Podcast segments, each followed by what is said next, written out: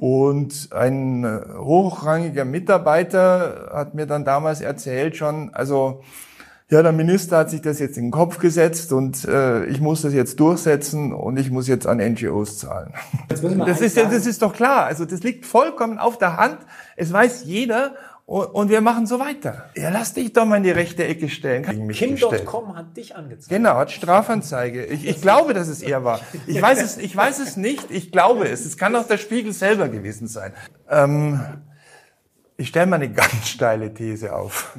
Servus Leute und herzlich willkommen zu einer brandneuen Ausgabe des Locker Room Talks. Mein Name ist Mario Lochner und heute sind wir zurück mit einem spektakulären Gast. Aber natürlich ist auch erstmal mein kongenialer Partner hier, Sinan Krieger. Servus. Hallo. Und heute wirklich ein, ja, besonderer könnte es eigentlich kaum sein, denn es ist tatsächlich unser Ex-Chef und er ist mittlerweile geschäftsführender Chefredakteur von Euro, Euro am Sonntag und Börse Online.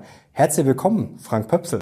Dankeschön. Frank, sehr schön, dass du uns hier beehrst im Locker Room Talk und ja, damals ehemaliger Chef Focus Money.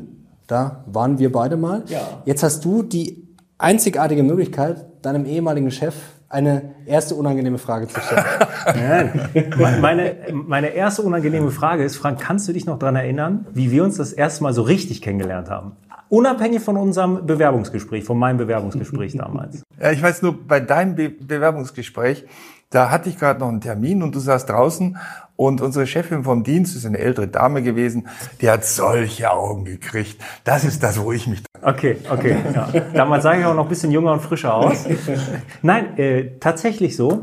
Ähm, nach dem Bewerbungsgespräch habe ich ja erstmal euch ein bisschen zappeln lassen, weil ich habe noch um Bedenkzeit gebeten, weil ich hatte noch ein Bewerbungsgespräch für ein Volontariat woanders. Und wisst ihr wo? Wer das jetzt errät, den lade ich heute Abend zum Essen. War das Watz oder was? Nee. Süddeutsche. Nee, fast Watz. Klingt so ähnlich. Es war die, es war die Taz. Oh, das ist genau der Richtige gewesen. Ja. ja. Ich war jung und unerfahren, würde ich mal sagen. Nee, ich versifft. Ja. Brainwash. Ja. Es, es war dann, glaube ich, die richtige Entscheidung. Aber es war, in meinen ersten sechs Monaten hatten wir gar keinen Kontakt. Und dann, und das so ist, lange? Ja, ich habe Frank in den ersten sechs Monaten, ich bin, wir sind uns gar nicht über den Weg gelaufen, bis eines Tages du mal einen Text von mir überflogen hast. Also für die Zuschauer, wie das bei uns war. Man konnte in das System schauen, wenn man fertig war als Redakteur und seinen Text an die Chefredaktion rübergeschickt hat. Dann hast entweder du oder dein ähm, Vize drüber gelesen. Und in dem Fall hast du drüber gelesen. Und das war für uns jungen Kollegen halt immer so ein bisschen Nervenkitzel, wenn wir gesehen haben, F. Pöpsel liest gerade deinen Text. Oh. So, und das war bei, und das wurde immer länger und länger und länger und irgendwann. Lang war immer schlecht. Lang, Entweder ging es relativ schnell ja, oder genau, es, ja. lang war immer sehr schlecht. Ja. Und bei mir wurde es sehr, sehr lang. Und plötzlich klingelte das Telefon mit F. Pöpsel. Und dann hieß es nur, kommen Sie mal bitte ins Büro. Und das war dann dieser ganz lange Weg ins Büro und ich wusste, okay, irgendwas läuft hier gerade schief. Und dann hast du mir sehr freundlich, aber auch sehr, sehr direkt gesagt, dass mein Text dass das Brett ein bisschen zu dünn war, was ich dort gebohrt habe. Okay. Und ich weiß es noch, da ging es um deutsche günstige Aktien okay. im Vergleich zur internationalen Konkurrenz. Und es war Donnerstag, es war auch Redaktionsschluss. Dann mussten wir innerhalb von drei Stunden äh, vier Seiten retten. Und dann bin ich abends, dann ein bisschen später nach Hause und habe mir geschworen, das passiert dir nie wieder. Okay.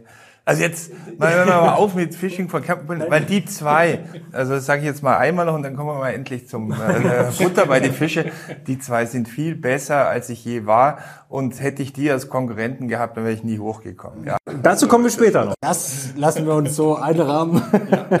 Dazu, ja, ich hatte auch ein äh, spannendes Erlebnis mit dir. Das war, glaube ich, schon ein bisschen ja, ich weiß gar nicht mehr, wie lange ich da schon da war, aber das war ähnlich, aber da können wir auch nah drüber noch sprechen, damit wir uns hier nicht festfahren. Ganz kurz, ähm, du hast ein spannendes Video, besser gesagt einen Vortrag vor kurzem gemacht und das verlinken wir natürlich auch unten. Da geht's um ja, politische, ökonomische Wahrheiten, wenn die Politik auf die Wahrheit trifft, sozusagen. Nee, der Vortrag heißt äh, ökonomisch korrekt, politisch unkorrekt. Also weil vieles, was eigentlich ökonomisch einfach wahr ist, gilt heute als äh, politisch unkorrekt. Und das hat einfach irgendwie einen Schmarren.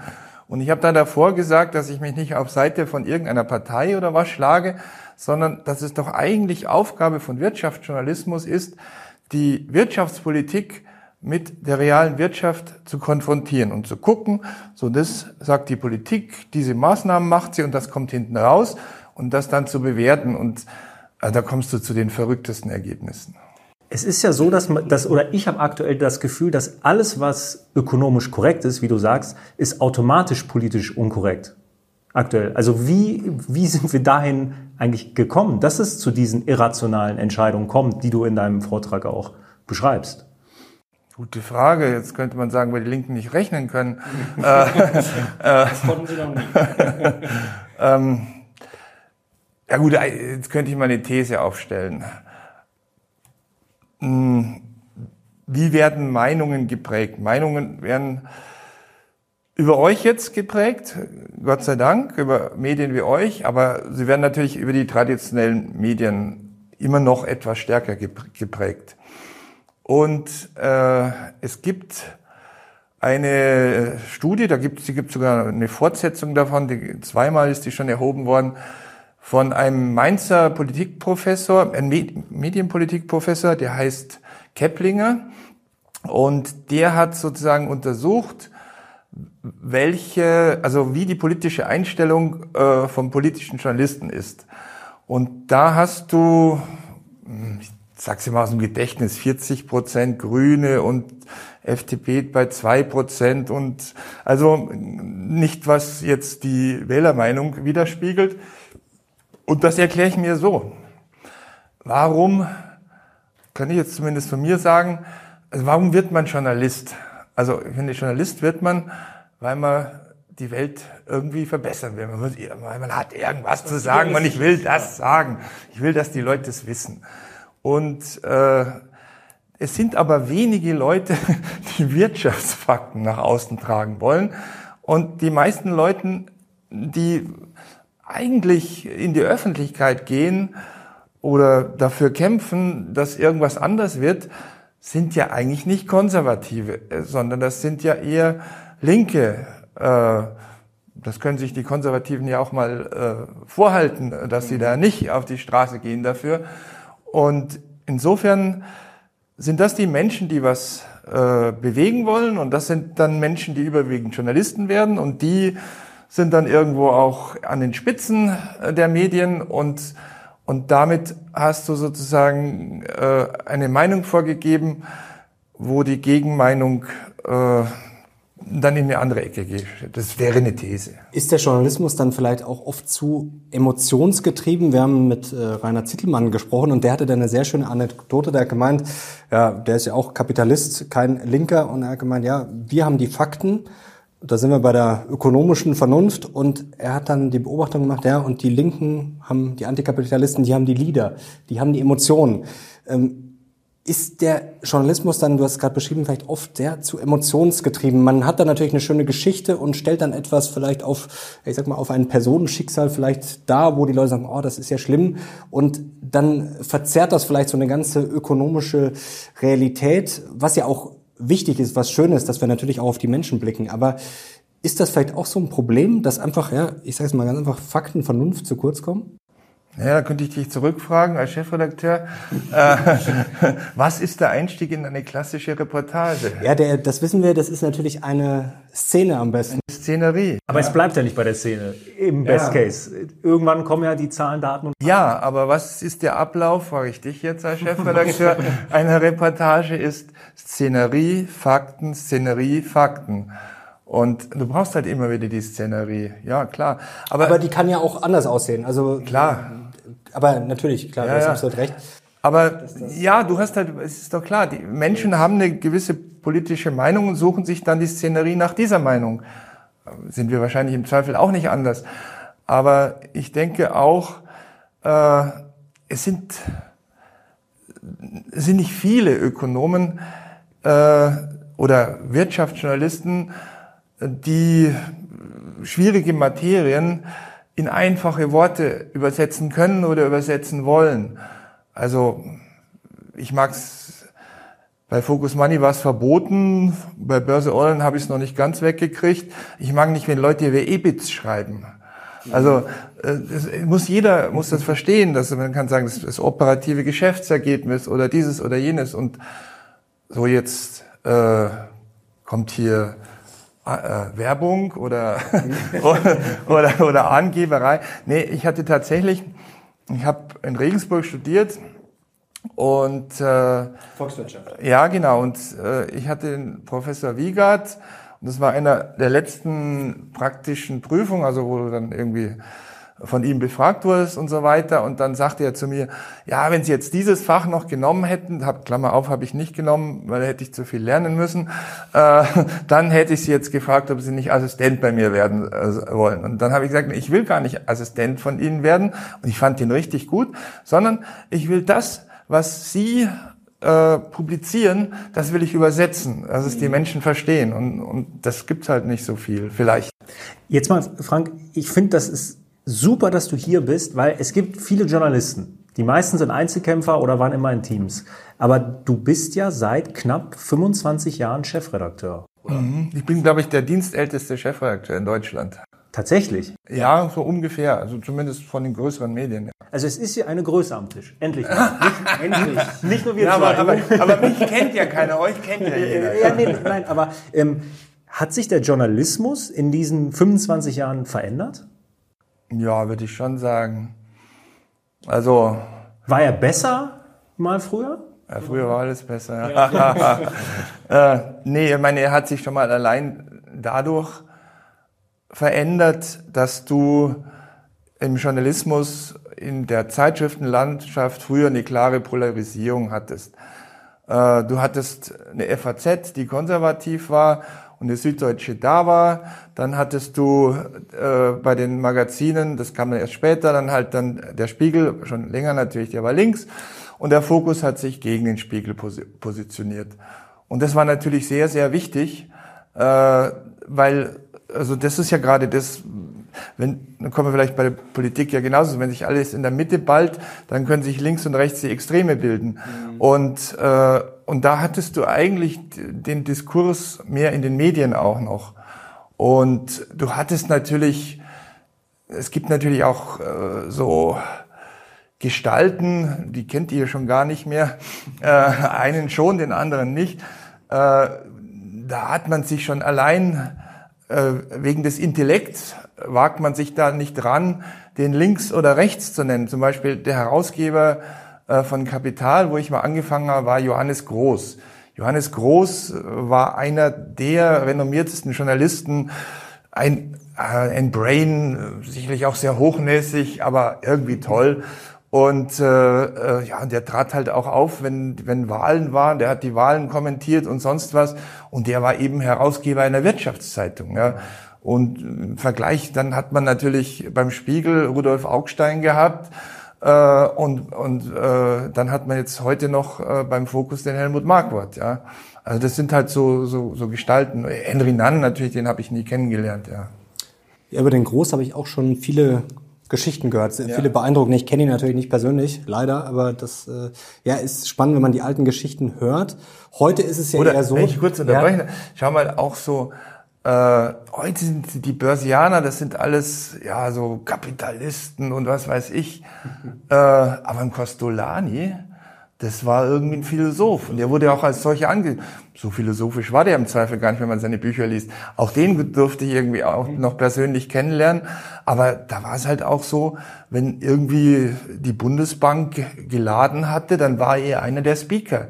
Ein Börsianer darf bei der Bundesbank, Bundesbank was ganz Heiliges, darf der sprechen. Aber heute ist es gefühlt eher so, wenn, du hast gerade gesagt, bei der Wahl, da treten dann Leute auf und da weiß man schon, irgendwie, der hat ein gewisses Etikett und da hat man dann das Gefühl, wenn der was sagt, da hören dann die einen sagen, ah, okay, das ist mein Mann oder meine Frau und die anderen sagen, ah, dem höre ich gar nicht zu. Also ist das so ein Problem, dass man, du hast gesagt, man hat die Polarisierung früher vielleicht mehr gehabt, aber eigentlich haben wir die Polarisierung vielleicht mittlerweile viel extremer, dass man eigentlich nur noch in der eigenen Bubble ist, oder? Dass man, dass es gar nicht mehr so diese Figuren gibt, die über den Dingen stehen, sage ich mal, die vielleicht mal die Meinung vertreten, die die Meinung vertreten, kommt das viel zu kurz, dass man eigentlich nur noch immer, ja, eigentlich immer nur noch das hört, was man hören will, was man ständig hört und dass sich das immer mehr verstärkt? Ja klar, jetzt mache ich mich natürlich noch älter, als ich schon bin, aber äh, also wenn du jetzt guckst, äh, auf der linken Seite, der ist ja nicht wirklich links gewesen, aber auf der politisch linken Seite hast du einen Helmut Schmidt, äh, und auf der politisch rechten Seite hattest du einen Franz Josef Strauß. Und da haben, glaube ich, von beiden dieser Personen hat jeder gesagt, ja gut, die sind, die sind wahnsinnig intelligent. Die haben vielleicht unterschiedliche Meinungen in verschiedenen Punkten, aber sind wahnsinnig intelligent. Also die haben sich wahrscheinlich, die haben sich auch gehauen und gestochen, aber dem hat keine, die haben sich nicht gegenseitig was abgesprochen. Und aber es, das Wichtigste ist halt eben, es gibt, gab links und äh, und es gab rechts. Ja. Kommen wir mal zum Realpolitischen. Also vielleicht noch eine Geschichte. äh, ähm, das hatte ich vor, ist mir heute eingefallen, das hatte ich vor Jahren mal in Focus Money in der Kolumne geschrieben. Es gibt einen Ökonomen namens Hotelling und der hat ein Hotelling, weiß ich nicht, These aufgestellt oder mhm. wie man, kann man googeln. Also da geht es um Folgendes. Der hat es dann auch mit E1 und E2 und Delta Y und sonst was in Gleichungen gebracht. Aber man muss sich einen Strand vorstellen. Da ist rechts ist ein Felsen und links ist ein Felsen. Und der Strand ist 100 Meter breit. Und es gibt äh, zwei Eisverkäufer. Und die Leute, die am Strand sind, die, die liegen auch immer so wild durcheinander. Und, äh, und die Eisverkäufer, da äh, stellt sich der eine am Anfang auf äh, Meter 25, also 100, und der andere auf Meter 75. So, und dann kommen die Leute und so. Und äh, ja, und dann sieht der eine, okay, wenn ich doch jetzt äh, mehr in die Mitte rücke, äh, dann haben die Leute es ja tendenziell näher zu mir und dann kommen mehr Leute zu mir. Und dann sieht es der andere und sagt, ja, also das mache ich auch. Und am Ende sind sie alle in der Mitte und rechts außen kommen dann die anderen hin und links außen. Diese Anekdote habe ich so auch noch nicht gehört. Nee, die kannte ich auch nicht. Ein, eine Frage noch. Hast du meine Editorials nicht gelesen? Nicht alle, nicht alle. ich auch nicht. Das kannte ich tatsächlich auch noch nicht, obwohl ich die regelmäßig gelesen habe. Da können wir vielleicht nachher auch noch drüber sprechen, über deine kultigen Editorials. Ähm, ganz kurz würde ich noch eine These aufstellen, dann können wir gleich äh, vielleicht auch äh, ja, zu ein paar realpolitischen Themen, glaube ich, oder Thesen, wie du es genannt hast, kommen. Wenn wir uns mal den Journalismus anschauen, es gibt ja oft die Verschwörungstheorie nach dem Motto, das wäre alles gesteuert und die Systemmedien und wie auch immer. Oft ist ja die Antwort auf solche Verschwörungstheorien, es ist jetzt keine böse Absicht, keine böse Macht, sondern oft ist es einfach auch nur Inkompetenz. Ist ein Problem beim Journalismus, ich sage es mal ganz frei raus, dass es unattraktiver geworden ist, dass es die Branche schwerer hat, dass nicht mehr so viel Geld zu verdienen ist wie früher und dass es auf gut Deutsch einfach nicht mehr die ja, du hast vorher Brains gesagt hat, vielleicht die Besten anzieht, weil einer, der dann ökonomische Vernunft hat, der sagt, ja, warum soll ich mich jetzt da hier abkaspern, ich gründe vielleicht lieber ein eigenes Unternehmen. Also ist das auch ein Problem, dass dann die Weltverbesserer übrig bleiben, die sagen, ja, mir geht's gar nicht ums Geld, ich will auch nicht erfolgreich werden, ich will vielleicht ja, meine Ideologie, meine Träume, meine Wünsche wie immer verbreiten. Also ist einfach die ja, Branche, es fehlt der finanzielle Anreiz. die Branche unattraktiver geworden, um es mal ganz einfach zu sagen. Also zunächst mal zur Verschwörung. Also äh, der äh, Journalismus wird nicht von irgendeiner Regierung in Deutschland gesteuert. Für andere Länder kann ich nicht sagen. In Deutschland würde ich dafür die Hand ins Feuer legen, ja, das, weil können wir das, alle bezeugen, dass das nicht ich so ist. Ich sag jetzt, ja, ich werde darauf oft angesprochen. Ja, ja, ja, ja klar. Es gab noch nie einen Gehaltscheck von Frau Merkel für dich. nee, das sowieso, nein, äh, ja gut, wir können das auch gleich wieder relativieren. Aber jetzt mal ganz grundsätzlich, äh, wenn es eine echte Steuerung gäbe, äh, Helmut Marquardt war wirklich mein Mentor und wir haben viele intensive Gespräche gehabt, dann hätte er irgendwann mal sowas angedeutet. Und also der hätte sich im Zweifel auch gar nicht steuern lassen. So, dennoch, äh, vielleicht mal jetzt nur als kleine Einschränkung, äh, wissen wir, äh, dass viele aus den öffentlich-rechtlichen dicke Schecks dafür bekommen haben, dass sie irgendwelche Minister oder auch Bundeskanzler interviewt haben. Äh, also ist, glaube ich, unbestritten. Und also auch das hatte Marquardt mal in der Kolumne neulich gehabt. Und, und da, das ist, da ist eine Grenze absolut überschritten. Also wenn einer von euch einen Scheck von dem Unternehmen bekommen hätte, über das er, für, über das er dann geschrieben hätte, dann hätte ich den hochkant rausgeschmissen. Und das sind öffentlich-rechtliche, ja, das ist ja noch, äh, noch, äh, noch nicht mal privatwirtschaftlich, ja. Die zweite These, ähm, dass man natürlich weniger guten Nachwuchs kriegt, ist tendenziell schon richtig, äh, weil ja, viele denken halt, Printmedien sind tot, äh, was vielleicht auch irgendwann der Fall sein wird. aber dass es so viele andere Möglichkeiten von Medien gibt, wie auch ihr da jetzt selber macht, äh, vielleicht denken Sie da gar nicht gleich dran. Also es ist schon schwerer als früher. Das ist schon richtig. Ähm, aber ich würde nicht, also meine These ist nicht, dass die Journalisten äh, zu dumm sind, äh, um Sachen zu durchschauen, deswegen, sondern dass die Journalisten so sind wie Analysten. Also wenn du so eine Aktie hast, äh, dann siehst du meistens, keine Ahnung, 75 äh, Prozent ist Buy und 10 Prozent Hold und ganz wenige sind, sind Sell. Ja, warum? Ja, wenn du jetzt halt auf dem Mainstream Buy mitspringst als äh, als Analyst und die Aktie säuft trotzdem ab, kannst du immer sagen, die anderen haben das Gleiche gesagt. Und so ist es bei den Journalisten auch. Und dann glaube ich auch ganz fest trauen, dass ganz viele Journalisten im Grunde nicht für die Leser schreiben, sondern sie schreiben äh, für ihre Kollegen, dass sie bei den Kollegen glänzen können. Äh, und bei den Kollegen können sie nur glänzen, wenn sie natürlich in, die, in das Horn tuten, wo auch die Kollegen reintuten. Das wäre jetzt meine These. Dazu noch ganz kurz, wenn du heute jemanden einstellst, worauf achtest du am meisten? Muss der was von der Börse verstehen? Muss der schreiben können? Was ist dir wichtiger? Hm. Tja, gute Frage. Also,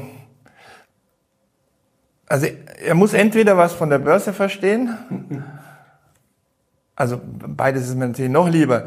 Es ist auch gut, wenn er schreiben kann, aber sich für die Börse, also er muss sich wesentlich für die Börse interessieren und ja, irgendwie, er muss nett sein, ich muss irgendwie ein Bauchgefühl zu ihm haben, sonst hätte ich auch nicht eingestellt. Ich habe damals vor meinem Bewerbungsgespräch mir noch angeschaut, was ein KGV ist. Ich habe es auswendig gelernt. Ich, hatte, ich, ich wusste es wirklich. Ja, siehst du. Ja, ich jetzt wirklich, weißt du es auch. Wirklich, und jetzt ist es drin. Jetzt, jetzt ist es drin. Jetzt tust du so auf B-Team Beta, als ja. ob du KGV bist. So, nein, ja. nein. Aber du wirst stolz auf uns sein, weil du gerade gesagt hast, ähm, hättest du jemanden gehabt, der Geschenke angenommen hätte, ja. in welcher Form auch immer, dann hättest du den rausgeschmissen. Mario und ich wurden ja mal noch zu Zeiten von Focus Money eingeladen nach Kanada, nach Toronto. Mhm. Und da wurde uns auch alles bezahlt. Flüge, Hotels, sonst was. Aber wir waren stark, Frank. Das war noch unter deiner ja. Äh, Zeit. Wir haben nicht über das Unternehmen geschrieben. Ja. Wir hatten nachher auch echt Stress mit dieser PR-Agentur. Ja. Und wie war's? Nach sechs Monaten hat dieses Unternehmen Insolvenz angemeldet. Äh, Cannabis-Unternehmen. Ja, es war ein Cannabis-Unternehmen. Das war, das war, ja, das war interessant. Ähm, ja gut, Naturalien durftet ihr ja annehmen, oder? Wahre Stärke ist, Geschenke anzunehmen und trotzdem nicht drüber zu schreiben. Das ist eigentlich ja, das Stärkste. Das, also das wäre auch gemeingefährlich gewesen. Das war schon, es war interessant, aber es war durchaus windig, um es mal so zu sagen. Das war. Ich würde sagen, spannend. kommen wir von Cannabis zur Energiewende. Das, darüber hast du ja auch in deinem Vortrag auch gesprochen. Cool. Also da nochmal, Leute, schaut euch bitte diesen Vortrag an. Wir werden ihn verlinken. Wir können jetzt nicht alles durchgehen. Das macht keinen Sinn. Aber zum Thema Energiewende. Da sagst du relativ am Anfang, Fazit ist nicht sauber, ist nicht sicher und vor allen Dingen ist auch nicht rentabel. Wie, ganz kurz zusammengefasst, wie kommst du zu dieser Schlussfolgerung? Gut, also eigentlich ist es ja, weißt du doch selber.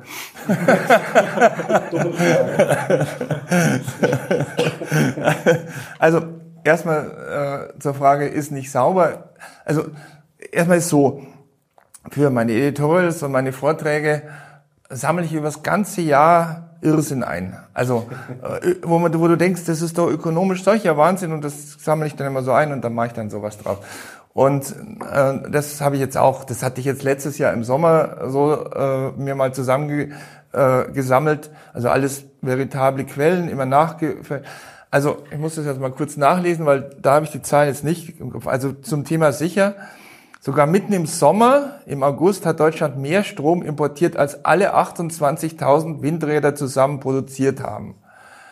Und wir haben fast so viel Strom aus den Nachbarländern gekauft, wie alle Solaranlagen zusammen im Sommer erzeugt haben. Also zum Thema Sicherheit. Und dann brauchen wir noch äh, wir brauchen noch 50, die müssen wir jetzt noch bauen, 50 Gaskraftwerke als Backup, wenn die Sonne nicht scheint oder der Wind nicht weht. Also es, und äh, bei Stelter heute nachgelesen, der hat eine Studie äh, zitiert, dass die 50 Gaskraftwerke gar nicht reichen, sondern dass wir noch viel mehr brauchen. So, also wir haben keine sichere Versor Versorgung. Das ist also Thema Sicherheit. So, Sauberkeit äh, auch nicht, weil wir haben auch im Sommer zehnmal so viel CO2 ausgestoßen wie Frankreich und fünfmal so viel wie die Schweiz. Und bei rentabel ist es eh klar, weil wir, wir verkaufen den Strom, Strom dann, wenn die Sonne scheint und der Wind weht. Also wenn Strom im Überfluss, dann verkaufen wir ihn nach Frankreich. Verkaufen, ja, das ist, wenn Überfluss an der Börse, Überangebot, dann fallen die Preise. So, und wir kaufen ihn, wenn natürlich, äh, wenn das nicht ist, und dann ist er knapp. Und auch da war im Juli war der Exportpreis bei 38 Euro und der Importpreis bei 97 Euro. Äh, ich hatte auch schon mal die Zahl, was uns das irgendwie im Monat kostet, die habe ich jetzt im Moment nicht mehr präsent. Also das ist, äh, aber jetzt müssen wir das, ist, sagen. das ist doch klar. Also das liegt vollkommen auf der Hand. Es weiß jeder und, und wir machen so weiter. Aber jetzt mache ich ganz kurz den Ampelregierungssprecher. Ja, sehr gut. Jetzt kriegt die Ampel ja gerade alles ab und ja, ich glaube, wir sind alle nicht äh, hochzufrieden mit der aktuellen Politik, aber trotzdem, da wurde ja sehr viel davor auch verbockt. Äh, hat da keiner hingeschaut? Ich meine, du hast das ja auch früher kritisiert, das haben auch viele Journalisten kritisiert, aber irgendwie ist ja die Frage, warum hat das keinen interessiert? Weil da ist ja sehr lange sehr viel schiefgelaufen. Also da können wir jetzt über mindestens zehn Jahre sprechen, vielleicht sogar eher über 15 bis 20 Jahre das ist ja jetzt quasi nicht alles in den letzten Monaten falsch gemacht worden. Was meinst du jetzt da genau? Ja, die Energiewende, Atomausstieg, Atomausstieg, dann wieder zurück, dann doch wieder Ausstieg, zu wenig ausgebaut. Also so ein Energieproblem, das äh, ist ja jetzt nicht über Nacht gekommen. Da ist ja sehr viel Murks gemacht worden über sehr viele Zeit und äh, Frau Merkel kann man jetzt auch nicht gerade Reformwut äh, vorwerfen. Also Trotzdem nee. entlädt sich jetzt gefühlt alles auf die Ampel. Ähm. Ja, das ist jetzt tendenziell ungerecht, da hast du schon recht. Ja. Also weil ja. die Atomkraftwerke hat nun mal beschlossen, Frau Merkel abzuschalten. Äh, Zum nach, Beispiel. nach Fukushima, weil da, da waren wir auch wieder, da, da sind wir auch wieder bei den Emotionen. Da waren die Grünen ja. im Umfrage hoch und kein Land der Erde hat es abgeschaltet, Japan auch nicht und äh, ja. Da sind wir wieder bei den Emotionen, was ich vorher meinte, dass ja. äh, gefühlt die Angst groß war, wenn man auf die Fakten geschaut hat. Ja, oder nach der, nach, nach der so vermeintlichen Mitte schielen. Also äh, wo kriege ich die meisten Eiskäufer her oder die meisten Wähler her? Jetzt ist ja dann der nächste Punkt äh, zum Thema Energie, das hast du auch angesprochen, das sind die Sanktionen gegen Russland. Ja. Wir sagen kein russisches Gas mehr. Was machen wir? Oder was macht Russland? Die sagen super, dann geht's nach Indien. Und was machen wir? Wir gehen zu Indien und sagen, wir brauchen euer Gas. Ja. Was dann noch viel, viel teurer ist. Also eigentlich ja gut, mit dem Gas, glaube ja gut, mit dem Gas weiß ich jetzt nicht, ob das im Öl, Öl also ja, Öl also, jetzt, Gas wird jetzt etwas nee, nee, nee, nee, Öl. Öl so, ja. Also holen wir uns quasi trotzdem russisches Öl nur über Indien und teurer. Das ist jetzt aktuell Stand der Dinge. Schreibt auch die Tagesschau, tagesschau.de. Ja. So, wenn das jetzt alles so klar ist, Energiewende, okay, nochmal, nicht sauber, es ist nicht sauber, es ist nicht sicher, es ist nicht rentabel und unsere Sanktionen gegen Russland bringen irgendwie auch nichts. Warum wird es trotzdem gemacht? Also jeder normal denkende Mensch, würdest du jetzt sagen, sieht das so. Und ich würde das auch unterschreiben. Aber warum gehen wir diesen, ich sage jetzt mal, German Sonderweg? Warum machen wir das? Es ist doch zu einfach zu sagen, die Politiker sind dumm oder die sind alle böse. Also, wo ist der Ursprung dieser ganzen Kiste? Und die Leute scheinen es ja auch nicht zu wollen, denn die Unzufriedenheit ist ja relativ groß. Also es ist ja nicht so, dass äh, die Umfragen das jetzt bestätigen würden, sondern es werden ja Entscheidungen getroffen von der Regierung. Jetzt kann man sagen, klar, die sind gewählt und müssen entscheiden. Aber da ist die entscheidende Frage, ist, ist das Lobbyismus? Sind es die unfähigen Politiker? Also ja, warum? Weil die meisten Leute haben ja unterm Strich eine relativ, nennen wir es jetzt mal, rationale, unspektakuläre Meinung, wie genau mit, mit dem Abschalten der Atomkraftwerke, da hat sich ja dann auch gezeigt, dass die meisten gesagt haben, ja, nö, ist jetzt vielleicht übereilt. Also die meisten Leute haben eine relativ unspektakuläre Meinung eigentlich, zumindest wenn man jetzt mal den Umfragen traut. Ja, woran liegt's? Naja, also bei den Leuten würde ich jetzt aber auch sagen, um Bert Brecht zu zitieren, erst kommt das Fressen, dann die Moral. Also der, als es uns noch nichts gekostet hat, in Anführungszeichen oder wenig, war der Zuspruch für die Grünen auch noch hoch. Äh, so, jetzt merken Sie an der Tankstelle, beim Strompreis, beim Gaspreis, weiß der Kuckuck was wo, äh, das ist, und dann überhaupt, ja, die Wirtschaft ist auch nicht mehr so, Sparneigung ist auf der höchsten Stand seit der Finanzkrise. Äh, jetzt merken Sie, dass es irgendwie nicht so richtig funktioniert. Und dann sagen sie, okay, nee, das, also so viel Grün brauchen wir dann auch nicht. Na, immerhin denken die Menschen um und sagen, es funktioniert öffentlich, öffentlich ökonomisch nicht, dann machen wir es nicht mehr. Äh, ich, das ist eine gute Frage. Ich, ich, Anders ich glaube, es ist, nie, es, ist, es ist ein Teil einer Ideologie. Anders gefragt, wenn du diese Rechnung machst, und das sind ja öffentliche Zahlen, die du dort ja, nennst, ja. Äh, und ich, ich kenne dich ja, du recherchierst auch ja, immer ja. sehr, sehr gründlich. Ja, ja. Glaubst du, dass jetzt ein grüner Politiker diese Zahlen überhaupt kennt? Kann ich jetzt nur darüber spekulieren. Also macht, macht keinen Sinn, okay. ob ich das glaube oder nicht, ich weiß es nicht. Das macht keinen Sinn, ja. Aber das ist ja, also äh, jetzt bin ich jetzt mal der Pressesprecher der Grünen. Äh, also das ist ja auch aus Sicht der Grünen oder wenn ich wenn ich mich auf den Standpunkt der Grünen stelle, dann ist ja auch äh, vollkommen wurscht, was ich hier sage, weil also aus Sicht der Grünen sage ich würde ich so argumentieren. Ich würde sagen, ähm, dass es dass es wahr ist, dass uns die Energiewende fürchterlich viel Geld kostet und dass alles teurer wird und äh, dass der Strom in Deutschland teurer wird und dass es auch sein kann, dass Industrien äh, äh, zugrunde gehen. Äh, aber das müssen wir alles tun, um den Klimawandel zu stoppen. Aber sind es nicht vielleicht die Wachstumsschmerzen ökonomisch gedacht, wenn ich jetzt was verbessern will? Jetzt äh, spinne ich das mal fort als Grüner sozusagen. Wir haben das Problem Klimawandel, Erderwärmung, wie auch immer. Wir haben neue Technologien, die man ja jetzt auch nicht per se schlecht reden kann, also wie Solar und Wind. Und man muss dann halt erstmal investieren, um dann vielleicht später mehr rauszukriegen. China zum Beispiel baut ja auch, die bauen natürlich auch äh, Kohle aus, aber die bauen ja zum Beispiel auch Solar aus äh, massiv. Also das äh, gehört ja auch zur Wahrheit. Äh, kann sich's am Ende nicht auszahlen? Naja, jetzt muss man ähm, mehrere Sachen da sagen. Das eine ist, Solar, Windkraft ist ja per se nichts Schlechtes.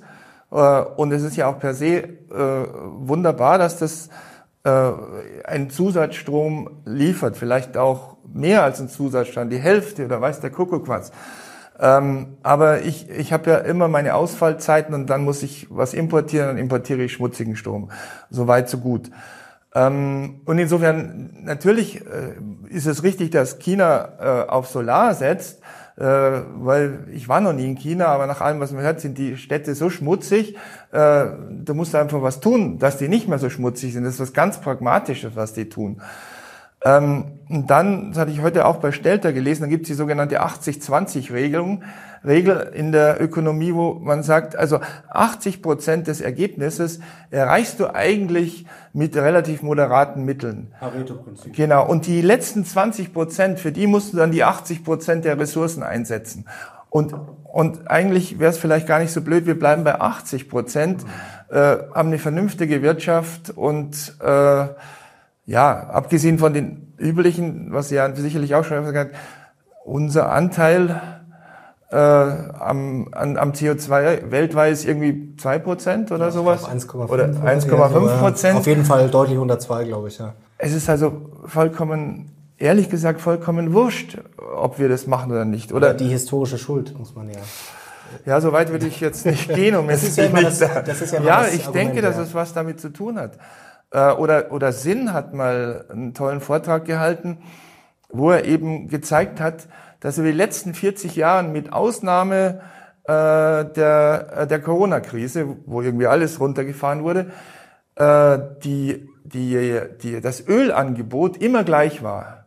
Also es war immer gleich das Ölangebot, unabhängig vom Preis und, und sonstigen Sachen. Und, und damit ist klar, jegliches Öl, was rauskommt aus der Erde, wird auch verbrannt. Und damit ist auch sozusagen der CO2-Ausstieg, also auch, auch wenn irgendjemand verzichten wird, er, seine These ist ja gut, wenn jetzt Europa ganz verzichtet auf Öl, dann fällt der Ölpreis und dann sagen die anderen, super, äh, dann verbrauchen wir halt jetzt mehr. Ich habe letztens eine Studie gelesen, ich kriege die Zahlen, Leute, ähm, bitte nicht auf die genauen Zahlen festnageln, dass wenn äh, das Tempolimit in Deutschland kommt, 130, dass das am globalen CO2-Ausstoß auf der Welt 0,002 Prozent ausmachen würde. Aber über sowas wird Das ist ja auch wie mit dem äh, Heizungsgesetz. Ich habe die Zahl jetzt auch nicht parat, aber da wurde ja auch vorgerechnet. Ich glaube, was wir in, weiß ich nicht, zehn Jahren sparen, wird in China an einem Tag rausgehauen oder in ja, einer Woche. Also da sieht man immer die Dimension. Aber so viel zum Thema Emotionalität und Fakten, wie du es am Anfang gesagt hast. Ich komme jetzt nochmal mit einer ganz steilen These. Okay. Ja, ja.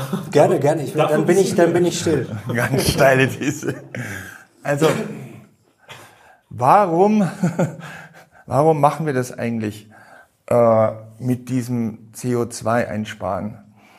Wir machen das deswegen, weil wir glauben, dass äh, durch den CO2-Ausstieg die Erderwärmung ansteigt und wir wollen nicht, dass die ansteigt, weil es wird Menschen schaden. Finde ich richtig. So, also wir halten fest, dass wir das deswegen machen, weil wir Menschen, weil wir verhindern wollen, dass Menschen Schaden zugefügt wird. Finde ich, halten wir mal diese Motivation fest. Wir wollen, dass es den Menschen besser geht, dass wir keinen Schaden zufügen oder ihre, ihre Situation besser wird, als sie sonst wäre. So, jetzt kennt ihr Karl Popper. Sir Karl Popper. Sir Karl Popper, der berühmteste, wahrscheinlich wichtigste Wissenschaftsphilosoph. Und Karl Popper, das hat uns unser alter, freundlicher Südtiroler Ökonomieprofessor äh, Ökonometrie-Professor beigebracht. Der hat gesagt, eine Theorie, die nicht falsifizierbar ist, ist keine Theorie, sondern ein Glaube.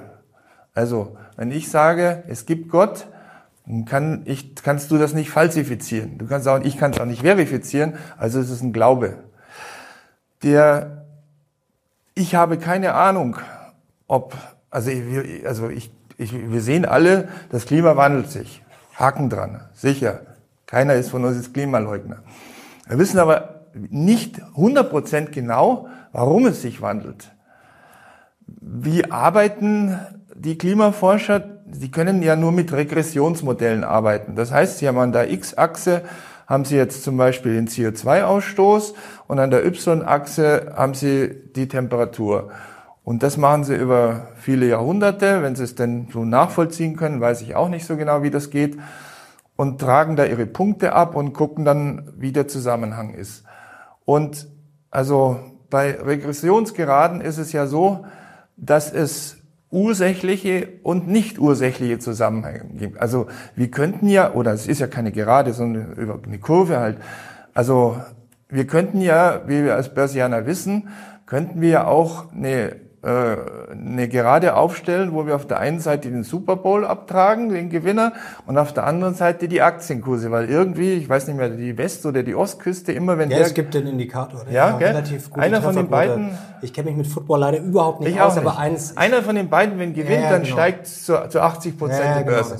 Genau, Keiner würde behaupten, dass das irgendeinen ursächlichen Zusammenhang. So, jetzt haben wir dieses es kann ursächlich sein, es kann nicht ursächlich sein. Wichtig ist aber, wenn wir bei Popper bleiben, dass diese Theorie ist nicht falsifizierbar, weil dieses Experiment ist nicht wiederholbar. Wenn ich zu dir sage, äh, nicht zwei Südpole, äh, nicht zwei, ein Südpol und ein Nordpol beim Magnet zieht sich an, sondern zwei Südpole, dann kannst du das falsifizieren. Man sagt beim Magnet, dieses Experiment ist wiederholbar. Dieses Experiment ist logischerweise nicht wiederholbar. So, jetzt äh, nochmal, ich weiß nicht, was das Richtige ist. Gehen wir jetzt nochmal zu unserer Grundthese zurück. Wir wollen, dass es den Menschen besser geht. So, wir setzen jetzt alles Geld, viele, ich glaube in Deutschland 400 Billionen oder sowas, setzen wir äh, daran, irgendwie die zwei Prozent zu verringern. Äh, Klammer auf, was dann hinten eh nichts hilft. Aber das vergessen wir mal. Also wir setzen da drauf, dass wir mit 400 Billionen was am Klimawandel ändern und damit äh, den Menschen helfen. Aber wir haben dahinter nur eine Wahrscheinlichkeit. Also selbst wahrscheinlich der überzeugteste Klimaforscher wird nicht sagen, 100 Prozent kann ich es dir nicht sagen. Der eine sagt 99, der andere sagt 90 oder was weiß ich. Und es gibt ja auch viele, die was anderes sagen. Die Mehrheit sagt es nicht, ja. Aber wenn wir jetzt dieses gleiche Geld nehmen würden und würden was anderes damit machen, wir könnten zum Beispiel sagen, ja, da wir nicht genau wissen, warum sich das Klima wandelt, könnten wir sagen, okay, wir akzeptieren jetzt, dass es sich wandelt und tun was, dass die Menschen mit diesem Wandel klarkommen. Wir können das Geld da investieren. Wir können auch sagen, wir investieren es da gar nicht, sondern geben das Geld in sinnvolle Projekte, alles nach Afrika. dann wissen wir ganz sicher, dass wir den Menschen jetzt helfen, weil die nämlich morgen Essen auf dem Tisch haben. Aber könnte man nicht auch einfach das Geld nehmen? Du hast es gerade schon beschrieben. Wir alleine können es nicht retten. Das, glaube ich, würde jetzt auch selbst der härteste Umweltschützer oder Grüne oder wie auch immer nicht behaupten, weil wir einfach ja halt nur einen gewissen Teil ausstoßen. Könnten wir das Geld nicht nehmen und sagen, international, global, wir schmeißen das Geld auf gut Deutsch da drauf, wo es den größten Impact hat, wo wir vielleicht auch unsere historische CO2-Schuld irgendwie abtragen können. Frank Sieren, äh, mit dem habe ich vor kurzem gesprochen, der sitzt ja schon lange in China. Äh, das ist interessant, wenn man da andere Stimmen hört. Der spricht oder der befasst sich ja viel mit dem globalen Süden und da sind zum Beispiel Klimareparationszahlungen im Gespräch. Ob das soweit kommt, weiß keiner, aber da kann es natürlich massive Konflikte geben. Also könnten wir nicht sagen, okay, bevor wir jetzt unsere Wirtschaft umbauen, wir geben das Geld vielleicht irgendwo anders hin und da wird dann ja, effektiver CO2 bekämpft. Denn ich würde jetzt mal mit Blaise Pascal, äh, Pascal dagegen halten, weil du gerade äh, an Gott glauben äh, gesagt hast. Also im Zweifel, wenn ich an Gott glaube, kann ich nicht wirklich viel verlieren. Wenn ich nicht an ihn glaube und es gibt ihn dann doch, dann komme ich im Zweifel in die Hölle. Also wenn wir quasi falsch liegen und nichts machen, dann haben wir ein Riesenproblem, oder? Ja, ähm, ich hatte das auch schon mal im Editorial von Focus Money geschrieben ähm, und habe dann äh, ziemlich viel auch, also eigentlich habe ich eher negative Leserbriefe bekommen, weil die Leute sagen, wieso geben wir ins Geld ins Ausland? Also das, also das, ja, das machen wir jetzt ja auch schon. Das, also ja, aber so dieses ganze Geld. Also okay. so, also es wäre, also glaube glaube ich so äh, demokratisch nicht so ganz einfach umzusetzen, aber ökonomisch hast du natürlich völlig recht, weil äh, wenn du jetzt in Indien, China, was weiß auch immer, du hast eine Fabrik, die ist, äh, da geht's richtig dreckig den, den Schornstein raus. Also da jetzt mal eine Filteranlage einzubauen, ist natürlich vergleichsweise viel effektiver und günstiger als bei uns, die eh schon sauberer sind, dann den letzten Dreck auch noch rauszuholen. Also eine Frage der Grenzproduktivität. Aber weil du sagst demokratisch, also Entwicklungshilfe wird ja jetzt auch schon lange betrieben und da kennen wir jetzt ja viele Stories in Albanien irgendwie äh, für Gleichberechtigung, in Afrika für, was war das neulich? Positive Maskulinität. In, in Namibia oder Sambia oder, und wir kennen ja die Geschichte, jetzt will ich nicht wieder den Fahrradweg in Peru äh, heranziehen, aber das ist ja jetzt quasi auch alles demokratisch möglich. Ähm, ja, aber da gibt's ja, ging es ja um viel, viel mehr Klar, Geld. Klar, das stimmt, es ja. wäre natürlich viel mehr viel, Geld. Viel, aber, viel mehr Geld. Aber es wäre unterm Strich dann vielleicht besser, also vom, besser vom umwelttechnischen kann, könnte dir nicht mal irgendein Grüner würde dir widersprechen, glaube ich. Es gibt ja einmal die Entwicklungshilfen und dann gibt es ja nochmal extra Klimahilfen. Da hatten wir auch mal einen Talk zu, das, ja. wo dann rauskam, äh, nach einer kurzen Recherche, dass äh, unter Klimahilfen zum Beispiel auch Eisdielen im Ausland gelten. Kinofilme. Kinofilme. Also äh, Eisdiel, also so eine schöne Eisdiele, die macht natürlich beim Klima, die ist natürlich super für die CO2-Bilanz. Das hat mich eh, eh mal gefragt, wenn wir jetzt beim ESG-Thema sind da wird ja bei den ESG-Scores gemessen, wie viel CO2 ein Unternehmen ausstößt. Ich habe mich immer gefragt, wie messen die das in letzter Instanz? Also wie, also ist das überhaupt möglich, dann 100% richtige Zahl zu haben? Weil wenn wir jetzt zum Unternehmen gehen, wie wird das, also im Zweifel auf solche Fragen ist die beste Antwort immer, es wird grob geschätzt. Und wahrscheinlich, ich, ich will jetzt nicht, äh, will jetzt keine Verschwörungstheorie aufstellen, aber im Zweifel unterschätzt das Unternehmen selber grob. Und es kann keiner kontrollieren. Aber ich weiß nicht, das, ist das, das eine interessante schon, Frage. Ich weiß es auch nicht wie, aber ich weiß nur zum Beispiel, dass ja diese ESG-Scores, die gehen ja auch in die Kreditvergabe der Banken ein. Mhm. Also da muss schon irgendwas dahinter stecken. Ja? Theoretisch müsste das schon ja, aber ich weiß es nicht. Werden, ne? Ich weiß es nicht. Aber das wäre mal was. Das, das wäre wirklich mal, mal das wäre was Investigatives. Wir gehen zu irgendeinem Unternehmen und versuchen es zu entschlüsseln, wie das gemessen wird. Das muss ja irgendwas Unabhängiges sein. MSCI, der größte Anbieter von den ESG-Scores, da muss ja einer hingehen, das, weil mit einem Fragebogen geht's ja nicht. Da muss ja jemand hingehen, der sich mit auskennt und wirklich da mit den Leuten sprechen in der Produktion hier und da. Das muss man irgendwie messen können. Das ist, glaube ich, noch so ein Thema, das ist ja auch so ein Tabuthema. Ich meine, eigentlich jeder, der sich mit dem Thema beschäftigt, weiß, dass diese ESG-Scores, sind wir mal ganz ehrlich, für die Tonne sind. Zumindest sehr, ja, das irgendwie objektiv zu messen und mit den ganzen verschiedenen Sachen. Ja, es ist ja immer die Frage, du hast einen Waffenhersteller, wo 50 Prozent Frauen im Vorstand sind und du hast einen Solarhersteller, wo 100 Prozent Männer im Vorstand sind. Was kommt jetzt in deinen ESG-Fonds? Was ist jetzt nachhaltig? Hm. Ja, Gute Frage. Oder, oder du hast Soja in der Kantine und stößt auf der anderen Seite CO2 aus. Ja, wir, wir haben gar keine Kantine hier. Naja, und dieses ESG ist ja auch ein Beispiel, äh, da wird eine Vorschrift erlassen und äh, die wird dann, soll gemessen werden, man muss sich dran halten. Nette Geschichte, wie man es versuchen könnte, andersrum zu machen und wo man dann auf Widerstände stößt. Ich hatte einen ganz guten äh, Kontakt äh, zu unserem ehemaligen Entwicklungsminister Müller. Und der hatte so eine Idee, äh, die hat er auch umgesetzt, aber ich glaube, inzwischen äh, ist sie dann jetzt auch im Sande verlaufen. Ich habe zumindest nichts mehr davon gehört. Der hat eine Idee, äh, die Idee des grünen Knopfes. Das heißt, der wollte, dass, äh, wenn man einen Anzug oder einen Pullover oder ein Hemd kauft, und wenn der also wirklich nachhaltigen Kriterien unterliegt, das dann auch geprüft wird, dass man dafür einen grünen Knopf da drin hat und der kostet halt dann 10 Euro mehr und dann sagen die Leute, Mensch, scheiß auf die 10 Euro, das ist es mir wert.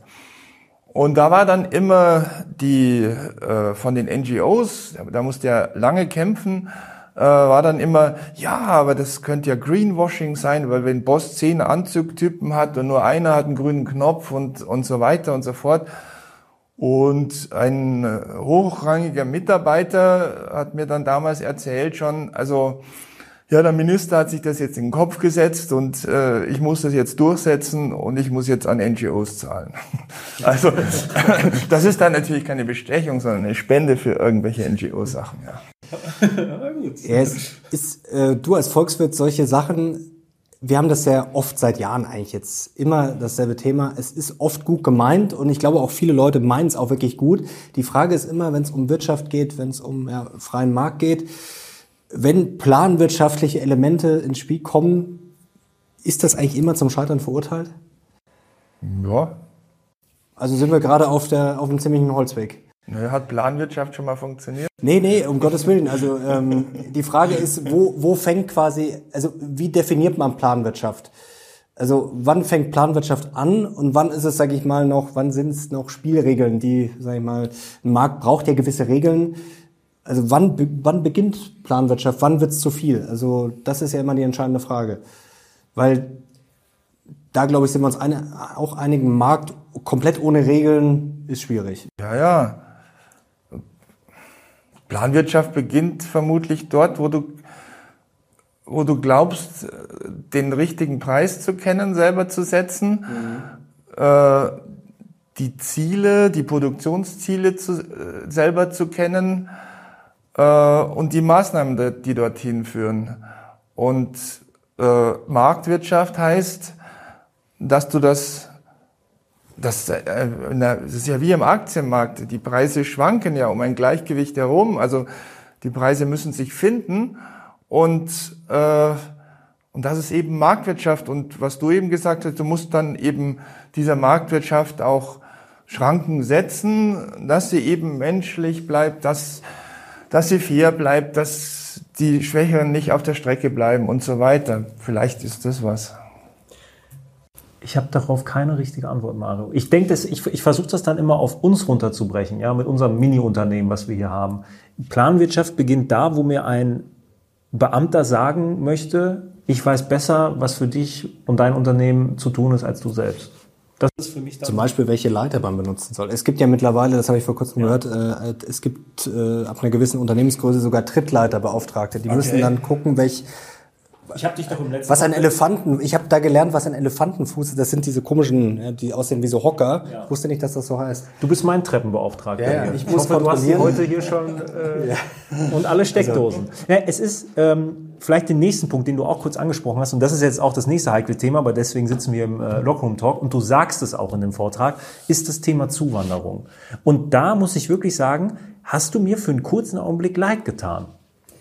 Weil du ja, ich sage das jetzt bewusst böse, du bist ja ein alter weißer Mann. Ja. In, in, der Sicht vielen. Und dann sagst du in dem Vortrag, Leute, damit ihr mich jetzt nicht falsch einordnet, muss ich sagen, wir haben auch eine Flüchtlingsfamilie aufgenommen bei uns. Aber es gibt einmal... Also nicht eine Flüchtlingsfamilie, sondern mehrere einzelne Flüchtlinge insgesamt okay. über mehr als ein Jahr. Es gibt einmal die soziale Seite den, ja. und es gibt einmal die, den ökonomischen Part. Ja. Aber den ökonomischen Part, den kann ich nicht negieren, nur weil ich sozial denke. Der ist halt trotzdem da. Ja. Warum können wir das nicht mehr unterscheiden? Also ich habe ich hab, ich hab jetzt gerade, jetzt vor ähm, fünf Minuten bevor du herkamst, war bei Bild.de jetzt der große Aufmacher, es kam eine neue Studie raus, und da wurden die Leute befragt, 80 Prozent der Menschen fühlen das oder denken, dass die Ampel in der Zuwanderungsfrage völlig falsch um, umherirrt. Die haben kein Vertrauen mehr. Wie kann wie, wie kann es dazu kommen? Wie kann es dazu kommen, dass wir bei der Zuwanderung völlig irrational werden und auch gar nicht mehr nach links und rechts schauen? Weil du sagst es schön, zum Beispiel jetzt Dänemark. Dänemark ist, da sind wir uns, glaube ich, alle ein. Ich war lange her, dass ich in Dänemark war, aber das ist ja ein demokratisches Land. Die sind uns ja sehr nah, geografisch, aber auch, wie sie ticken. Und wurde auch soziale oft als ja, das Vorbild, Vorzeigeland. Vorbild Skandinavien ist ja irgendwann für alles. So, und wenn man sich dann mal die Einwanderungspolitik der Dänen ansieht, das ist ja eine ganz andere Kiste, als wir in Deutschland haben. Warum gehen wir jetzt nicht hin und sagen, oh, das, was in Dänemark sehr gut klappt, könnte man ja adaptieren in Deutschland? Warum auch hier wieder diesen Sonderweg? Dieses Emotionale ganz oben sitzen und das Ökonomische, die Fakten, die es nun mal einfach gibt, komplett außen vor. Naja, wahrscheinlich verschiedenes. Zum einen habe ich gelesen, dass äh, das Bundesverfassungsgericht äh, geurteilt hat, dass äh, also Asylsuchende, egal ob sie jetzt äh, der Asylantrag bewilligt worden ist oder nicht, aber solange sie noch hier leben, dass sie eben nicht weniger haben dürfen als Hartz IV. Und das ist halt vergleichsweise viel zu anderen Ländern. Ähm, dann gehen wir mal einen Schritt weiter. Ich, da dieses Zitat äh, von Milton Friedman gefunden, der gesagt hat, man kann nicht gleichzeitig ein Einwanderungsland und ein Land mit einem Wohlfahrtsstaat haben. Weil logischerweise würden wir auch machen, wenn da irgendwo die Zitronen hängen, dann, dann hole ich mir die auch. Was ich mich, also jetzt kommt ja diese Diskussion so ein bisschen auf, aber lach, lach, lach. Auch dazu habe ich vor vielen Jahren Editorial geschrieben.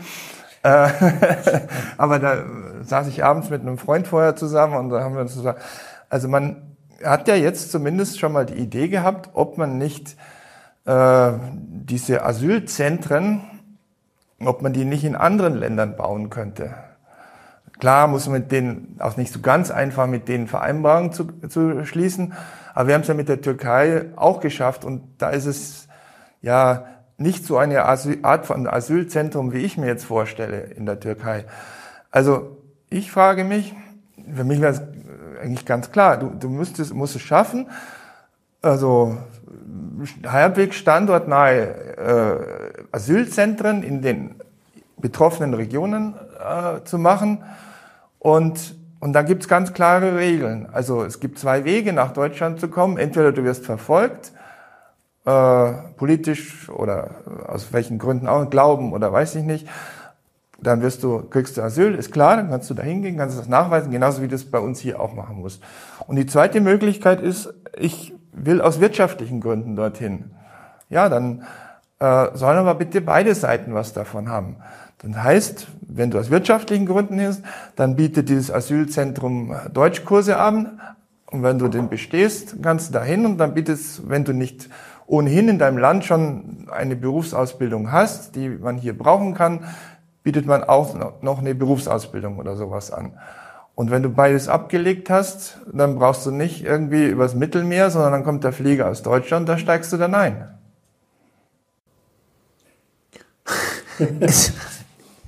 Es, es klingt so leicht. Hm? Es klingt so ja, ob es so leicht ist, ich bin auch noch nicht in der internationalen Politik gewesen. Ne, aber was mich da nochmal so interessiert, ähm, weil du es in deinem Vortrag auch sagst, die Dänen machen es ja. Die Amis machen es ja auch ähnlich. Also da kann ich nicht einfach so rein. Da muss ich schon was vorweisen können. Die Kanadier machen es, ich meine, auch so ähnlich. Der Bundeskanzler Olaf Scholz hat vor einiger Zeit gesagt, wir müssen jetzt endlich konsequenter abschieben. Das war seine Aussage. ich habe nicht das Gefühl, dass sich etwas tut. Oder sehe ich das? Oder der Diskurs, der kommt jetzt gerade ja. auf. So. Und ich glaube, das ist auch einer der wenigen Dinge, das muss ich jetzt mal sagen, der wir die ähm, AfD zu verdanken haben, weil die die einzige Partei war, die irgendwie eine konträre Position eingenommen hat, zu, irgendwann mal. Ähm, aber wie sieht das politische Handeln jetzt irgendwann? Könnt ihr euch vorstellen, dass mit der Ampel, unter der Ampel, sich in der Frage noch etwas tut, bei der Zuwanderungsfrage? Das müsste man sich jetzt mal genauer anschauen. Also klar, dass das jetzt nicht über Nacht geht, ist natürlich immer klar. Also da malen die Mühlen natürlich langsamer. Da würde ich sagen, muss man vielleicht noch ein bisschen Zeit vergehen lassen, aber da bin ich jetzt auch nicht so tief drin. Also da würde ich jetzt auch sagen, ist nicht meine Expertise. Das war ja schon mal ein Statement von Olaf Scholz. Zumindest hat man gemerkt, okay, sie merken mal, was die Leute vielleicht ja, unzufrieden macht. Zum Beispiel Lanz und Precht reden ja gefühlt auch seit einem halben Jahr über nichts anderes mehr, als dass halt das Migrationsthema die Leute äh, umtreibt. Das ist sicherlich ein wichtiges Thema und da ist es vielleicht schon mal wichtig, dass man verbal schon mal damit anfängt, dass die Leute zumindest das Gefühl haben, okay, der Kanzler hat es auch mitbekommen, dass das ein Thema ist. Was jetzt dabei rauskommt, das ist natürlich die große Frage. Aber da sind wir auch wieder bei den Emotionen. Frank, du hast es in deinem äh, Vortrag gesagt, ist vielleicht das Grundproblem schon, wenn man über das Thema spricht, dass du auch schon mal, und ich kann das verstehen, vorab schickst, äh, bitte sortieren Sie mich nicht in die falsche Kiste ein. Äh, ich äh, bin eigentlich ein, ich bin ein guter Mensch, wir haben Flüchtlingen geholfen, aber ich äh, kritisiere es trotzdem. Also ist da schon das Grundproblem, dass ich quasi, wenn ich über das Thema überhaupt spreche, dass mir auch gleich schon im Endeffekt ein Etikett von vielen aufgeklebt wird, nach dem Motto, oh, das ist ein Böser. Ja, bestimmt, aber wenn ich darf, würde ich nochmal gerne auf Sinan eingehen. Mhm. Ähm, ich stelle mal eine ganz steile These auf. Ja, das ist gut. Steil, ist gut. Eine ganz steile These würde ich überhaupt keinen Beweis haben, weil ich habe, also von der Logik her, ich will nicht nur was argumentieren. Also nehmen wir mal an, die AfD wer stellt den Bundeskanzler. Ich behaupte mal mit meiner steilen These, dass die auch keine Abschiebungen hinkriegen. Weil Erstens, ja, weil eigentlich ist das ist ein, ein also ein wesentlicher Punkt, den ich da sehe, ist, dass die Länder ihre Leute gar nicht zurückhaben wollen, weil ich habe jetzt nicht die, die genauen, den genauen Betrag, ich, ich hatte ihn da im Vortrag, aber ich habe ihn jetzt hier nicht mehr gefunden. Aber ich weiß noch die Relation. Also die, äh, die Leute, die geflüchtet sind, überweisen äh, in, ich glaube, es sind 221 Millionen, aber nagel mich nicht auf die Zahl fest, pro Jahr in ihre Heimatländer zurück. Und das ist ungefähr drei Viertel der deutschen Entwicklungshilfe. Also die 221 kann ich mich jetzt nicht dafür verbürgen, weil ich es nicht mehr genau im Kopf habe. Aber dass es drei Viertel der deutschen Entwicklungshilfe sind, das weiß ich sicher. Dafür gibt's jetzt die Bezahlkarte oder da wird ja jetzt, die ist ja schon im Einsatz, dass quasi das unattraktiver wird. Genau, und da hat man ja auch schon gesehen, dass es zu, zu zurückgängig genau. Also genau, das ist zurückgängig, äh, also dass es da weniger gegeben hat. Also Aber da haben wir ja schon mal einen gewissen Fortschritt, dass das, das muss man ja, das, dass muss man das ja ein, ein, ein Punkt ist und, und äh, ich weiß aus familiär gut unterrichteten Polizeikreisen, äh, dass es eben, dass es eben so ist, dass äh, dass es für Deutschland dann gibt es meinetwegen teilweise keine, keine Kontingente, also die, wir haben wirklich Kontingente, die sie da wieder zurückführen dürfen. Und äh, da Bayern nicht so weit von Deutschland weg ist, redet man, äh Quatsch, Bayern nicht so weit von Österreich weg ist. Ja, genau. Bayern nicht so weit von Österreich ist, redet man manchmal freundschaftlich mit den Österreichern. Habt ihr noch ein bisschen was übrig? Können wir auf eure Kosten, auf eurem Ticket noch welche da und dahin äh, verschicken? Ja, also weil du gerade über die AfD gesprochen hast, das ist ja immer die Frage in der Theorie. Wir tun uns natürlich jetzt auch leichter, als wenn wir jetzt in äh, Verantwortung wären. In der Theorie sind natürlich viele Sachen einfach. In der Praxis ist dann die Frage, ja, wenn jetzt die AfD regieren würde oder wenn wer auch immer irgendwas machen wollen würde, ob es dann überhaupt möglich ist. Weil die Politik wie gesagt, wenn, das, EU, wenn das Verfassungsgericht sagt, das Bundesverfassungsgericht, das muss auf, auf, auf Hartz-IV-Niveau sein, was machst du denn als Politiker? Auch bitte nicht falsch verstehen. Ich habe nur gesagt, ich glaube, dass erst durch die AfD dieses Thema jetzt so hochgekocht wieder ist. Weil stellen wir uns mal die Parteienlandschaft ohne die AfD vor. Ihr kennt meine Meinung zur AfD. Ähm, ohne die AfD wäre, würden wir jetzt so über ähm, das Einwanderungsthema debattieren, wenn es die AfD mit ihrer Position nicht gegeben hätte. Weil wenn ich mir so die Position von den anderen Parteien anschaue oder das, was sie sagen oder das, was sie machen, dann war das schon relativ stark in eine Seite. Ja, aber das Einwanderungsproblem, da würden wir doch ohne AfD genauso drüber reden. Das ist doch mal ein ökonomisches Problem. Das kostet uns irgendwie äh, so und so viel vom Sozialbudget. Ja, aber ich äh, habe das Gefühl, dass weil die AfD eben diese diese Position eingenommen hat, sie auch deshalb so einen Aufstieg hat, weil sie die einzigen sind, ja, natürlich. die, die das haben. Ja, natürlich. Also du hast die Wagenknecht, die als Hardcore linke Politikerin genau dasselbe gesagt hat schon vor einigen Jahren und dafür hart kritisiert wurde. Und mittlerweile, jetzt ziehen so langsam die anderen Politiker nach, wie ein Scholz, der eigentlich genau dasselbe sagt. Ja, aber es ist ja klar, wenn du Probleme hast, gerade Probleme, die dann so ein gewisses Tabuthema sind oder unangenehm sind, dann ist es natürlich klar, dann wird das im Zweifel erstmal ja nicht angepackt und dann irgendwann hast du halt die Gegenbewegung, dass dann natürlich Leute, es wird immer Leute geben, die sich da natürlich, man kann es jetzt mutig nennen, man kann es auch populistisch nennen oder opportunistisch, wie auch immer. Ich will es jetzt gar nicht werden, die dann natürlich solche Themen nutzen. Das ist natürlich auch, äh, das finde ich auch faszinierend bei der Politik. Ich glaube, da sind wir vielleicht bei einem Punkt, auch ein gewisser Realitätsverlust. Ich weiß jetzt auch nicht, wie es in der Bundespolitik ist, wie es als Minister ist. Man ist dann vielleicht auch in seiner Blase, aber dass man quasi so blind war, so viele Jahre lang, dass man gesagt hat, ja, okay, die AfD, die sind halt bei 10 bis 15 Prozent. Und dass man sich nicht fragt, okay, was wäre denn, wenn die mal Richtung 30 Prozent marschieren?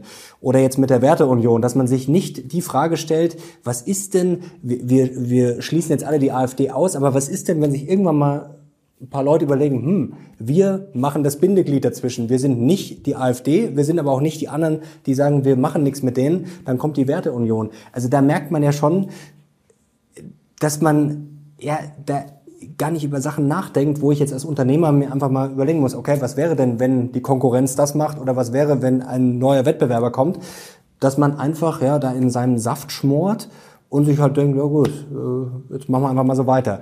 Also das zeigt ja auch schon eine gewisse ja, Realitätsferne oder ich weiß nicht, wie man das nennen soll, dass man einfach die Probleme nicht anpackt, bis es halt dann irgendwann so unangenehm wird, dass man sich denkt, okay, jetzt haben wir ein Problem. Ich habe letztens einen super spannenden Kommentar dazu gelesen, der gesagt hat, die Grünen sind in einer Sache ein Meister darin. Wenn ein konkretes Problem angesprochen wird, schaffen sie es auf eine Metaebene, damit sie es nicht angehen müssen.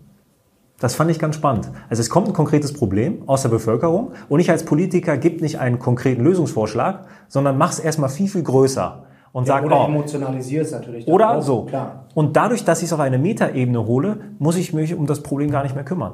Und das können die sehr, sehr gut. Und da muss ich sagen, so jetzt aus unternehmerischer Sicht etc., ja, das ist sehr, sehr treffend. Ja, aber äh, also ich glaube, das Problem liegt einfach da drin, dass die, also, dass die Politiker vergessen haben, dass sie auch, dass sie die Probleme aufgreifen müssen, wo die Leute der Schuh drückt. Das klingt jetzt ziemlich verallgemeinert, aber ich gehe mal ein bisschen in die, in, Menschen in einem demokratischen Staat haben Meinungen und Bedürfnisse. Und wenn ich jetzt in die 80er Jahre zurückgehe, äh, wo die Grünen äh, gestartet sind, dann äh, gab es damals die äh, Anti-Atomkraft-Demos. Das war Menschen wichtig, dagegen zu demonstrieren. Die wollten das nicht. Die Politik, die, äh, die CDU wollte es durchsetzen. Die SPD wollte es durchsetzen. Die FDP wollte es durchsetzen. Aber es gab keine Partei, die das nicht durchsetzen wollte. Also kamen die Grünen hoch. Wir hatten den NATO-Doppelbeschluss. Da war man sich natürlich äh, gespalten. Ein Teil der SPD wollte es nicht. Äh, aber das waren die Themen, die einfach die, die Grünen aufgegriffen haben, weil sie keine andere Partei aufgegriffen haben. Und deswegen ist es auch richtig, dass einfach die Grünen als Partei ins Leben gerufen worden sind, weil sie einfach Interessen von Teilen der Bevölkerung auftritt. Die AfD hat ja auch mal angefangen als mit einem Professor an der Spitze als, äh, ja, sagen wir mal, Anti-Euro-Partei. Und heute, glaube ich, haben wir viel mehr andere Probleme, aber doch über, würde ich mal sagen, mindestens bis zur Finanzkrise und dann noch danach, als wir dann die Griechenland-Krise und sonst was hatten, wo viele Leute äh, gesagt haben, das äh, hätten wir mal besser bleiben lassen mit dem Euro. Äh, wenn man es heute nachrechnet, könnte man, glaube ich, auch, dass es richtig ist so. Aber ich glaube, es drückt die Leute nicht mehr so. So ist die, ist die äh, Euro, hieß der Teuro und sonst was So ist die AfD erstmal ins Leben gerufen. Und ich habe damals, saß ich am Tisch mit dem äh, bayerischen FDP-Chef, der hier äh, damals mit der CSU koaliert hat und da Vize, Vize-Ministerpräsident war. Und ich sage, Mensch, ihr seid doch von der FDP, ihr müsst doch Geldstabilität und sowas, das, das ist doch ein Thema, das müsst ihr aufgreifen. Was jetzt Zahlen? Ja, genau. Das müsst ihr aufgreifen. Und dann sagt er, nee, wir sind doch in der, in der Tradition von Genscher und europäische Vereinigung und sonst was. Ja, ich sage ja gar nicht, ihr sollt aus der, aus der EU austreten, aber äh, das mit dem Euro ist vielleicht ein bisschen ein Problem. Und ja, und so ist es genauso jetzt. Äh, was haben wir denn jetzt? Wir haben, wir haben äh, eben das, das Flüchtlingsproblem, äh, das keiner so richtig als Problem thematisiert äh, von den Ampelparteien, aber auch nicht von der CDU, weil wenn das thematisiert, äh, dann macht das entweder so schlecht, wie der Merz und sagt, da von wegen Zahnarzt und ja. Dings, äh, oder er macht es vielleicht nicht ganz so schlecht, aber wird trotzdem irgendwie in die rechte Ecke gestellt. Ja, lass dich doch mal in die rechte Ecke stellen. Kann dir doch nur recht sein. Kannst du von den Rechten kannst du Stimmen ziehen. Ja, vielleicht ist doch gar nicht so schlecht. Das finde ich eigentlich auch. Das ist auch so. Äh, das ist nicht Metaebene, aber das ist auch mal so ein Argument. Das kann man auch schwer widerlegen. Genau, was du gerade gesagt hast. Es kommt dir immer der Vorwurf, wenn ich jetzt als März ja, eine These formuliere, eine steile vielleicht, die auch von der AfD sein könnte, dann kommt ja immer das Argument, ja, der macht die AfD quasi, der macht die äh, salonfähig, die AfD-Position. Ich würde auch eher sagen, wenn ich quasi diese Stelle besetze, dass ich dann eher, vielleicht, jetzt ist die Frage, ob es jetzt schon zu spät ist. Das haben sie wahrscheinlich übersehen, das hätte man früher machen müssen. Jetzt kann es halt sein, dass die Leute, ich glaube, da sind schon viele weg, die sagen, ja gut, ich wähle, wir sehen das ja auch mal in den Kommentaren, ich wähle das Original. Jetzt ist es wahrscheinlich wirklich zu spät. Aber trotzdem, das sind ja immer so Argumente, die angeführt werden und wo es eigentlich gar keinen Beleg dafür gibt. Also das ist ja auch nee, es gibt ja genau den gegenteiligen Beleg gibt's. Gibt was sogar hat, Gegenteil. Was hat, die, was hat die Merkel gemacht? Die hat die Atomkraftwerke abgeschaltet, damit sie die Grünen klein hält und, und die CDU größer hält. Also sie hat gut, quasi die grünen Meinung übernommen. Ja gut, die hat alle Meinungen ja, eigentlich klar, übernommen. Aber alle, sie ja. hat sie mit allen und dann damit, damit sie da selber Dings. Und klar, also wenn äh, aber, aber da sind wir wieder beim Strand und das ist ja auch das Problem, wenn ich jetzt, äh, jetzt denke ich mal in Frau Merkel, die in vielleicht ja, in der Mitte war und dann gehe ich ein bisschen nach links und überall hin, nach rechts eher nicht, dann ist natürlich klar, wenn die rechte Seite komplett verwaist ist, dass dann natürlich irgendwann mal jemand kommt. Ja, in unserem Strand ist es ja jetzt so, dass die Leute nicht mehr gleich verteilt sind, sondern ver vergleichs viele äh, Eiskäufer sitzen rechts da muss ich mich als Eisverkäufer dahin bewegen. Veganes Eis schmeckt auch nicht. Ja, bitte? Veganes Eis schmeckt ja. auch nicht. Das ist das Problem. Schmeckt wirklich nicht. Aber da sieht man ja auch schon, das ist für dich äh, jemand, der auch die Worte liebt und der da genau hinschaut, eigentlich auch verblüffend, oder? Dass es Demos gegen rechts gibt, nicht gegen rechtsextrem, sondern gegen rechts, obwohl, wenn wir jetzt das Wort rechts mal ganz neutral verwenden, eigentlich die meisten Deutschen rechts sind. Wenn wir jetzt mal ja, die AfD nehmen natürlich, aber auch die Union, wir können die FDP dazu zählen, wir können die Freien Wähler dazu zählen, dann ist es eigentlich absurd, über Demos gegen rechts zu sprechen, oder? Wenn ich quasi gegen 70 Prozent oder ich glaube, es sind vielleicht sogar noch mehr, rechnen wir mal, ja, rechnen wir mal einfach Grüne, SPD weg dann bleibt nicht, ist ja nicht viel, da bleibt relativ viel übrig. Also dann demonstrieren wir eigentlich gerade, oder viele Leute demonstrieren eigentlich gegen. Ich mag das Wording auch nicht, Mario, aber jetzt auch nicht so ähm, Wort für Wort nehmen. Die meisten Leute, die auf der Straße waren, die haben gegen Rechtsextremismus demonstriert. Da waren wahrscheinlich auch viele ja, das, FDP. das glaube ich auch. Aber ja, aber das ist das Framing, was dabei ich genau weiß, wird. Ich weiß, aber trotzdem, die meisten haben gegen Rechtsextremismus demonstriert. Ja, ja, das will ich jetzt auch gar nicht verdrehen, aber trotzdem, das Wording ist ja auch schon ist wichtig richtig, und da merkt richtig. man halt, wie diese Diskussionen schon immer, ja, nicht gerade objektiv sind. Deshalb Thema Wording und zu deinen kultigen Editorials. Die sind ja wirklich, die gehören zur deutschen Presselandschaft dazu. Oh. Nein, nein. Ähm, ähm, dazu Frank, du bist ja jetzt verantwortlich für drei Magazine. Ähm, schreibst du mal da ein Editorial, dann da und dann da oder wie läuft das ab? Nee, ich wechsle, also in Euro am Sonntag gibt es nicht das klassische Editor, sondern nur in Euro und Börse Online. Und da mache ich es, wie ich bei Focus Money auch gemacht, ich wechsle mich immer mit den jeweiligen Chefredakteuren ab. Also ich schreibe dann jeden zweiten Monat oder jede zweite Woche. Okay, also schlechte Nachricht für euch Leute, ihr müsst beides abonnieren. so, ähm, dazu mal, ähm, du machst das ja jetzt schon einige Zeit mit deinen Editorials und die sind ja auch mal, wir haben früher mal gesagt, gegen den Strich auch mal. Ist es mittlerweile so, dass du mehr nachdenkst, was du schreibst, als noch vor 20 Jahren? Ja, auf jeden Fall. Also ich habe jetzt auch also diesen Vortrag, also so etwas abgespacede Vorträge, halte ich schon seit ungefähr auch nicht ganz 20 Jahren äh, in Mannheim bei der Vormesse zu unterschiedlichen Themen. Und äh, da habe ich auch gesagt, so, früher war es leichter, äh, seine Meinung äh, zu äußern. Und äh, ich würde auch sagen, jetzt passe ich auch des, also mit den Editorials ist vielleicht noch was anderes, da passe ich deswegen äh, auch noch besser auf, weil der Börse Online-Leser ist ein anderer als der Focus Money-Leser. Also der Focus Money-Leser weiß auch nicht, der weil er mich halt schon immer kannte, hat er mir mehr durchgehen lassen. Und der Börse Online-Leser, äh, der findet nicht immer alles sofort so kultig. Deswegen muss ich da vielleicht ein bisschen die Handbremse anziehen.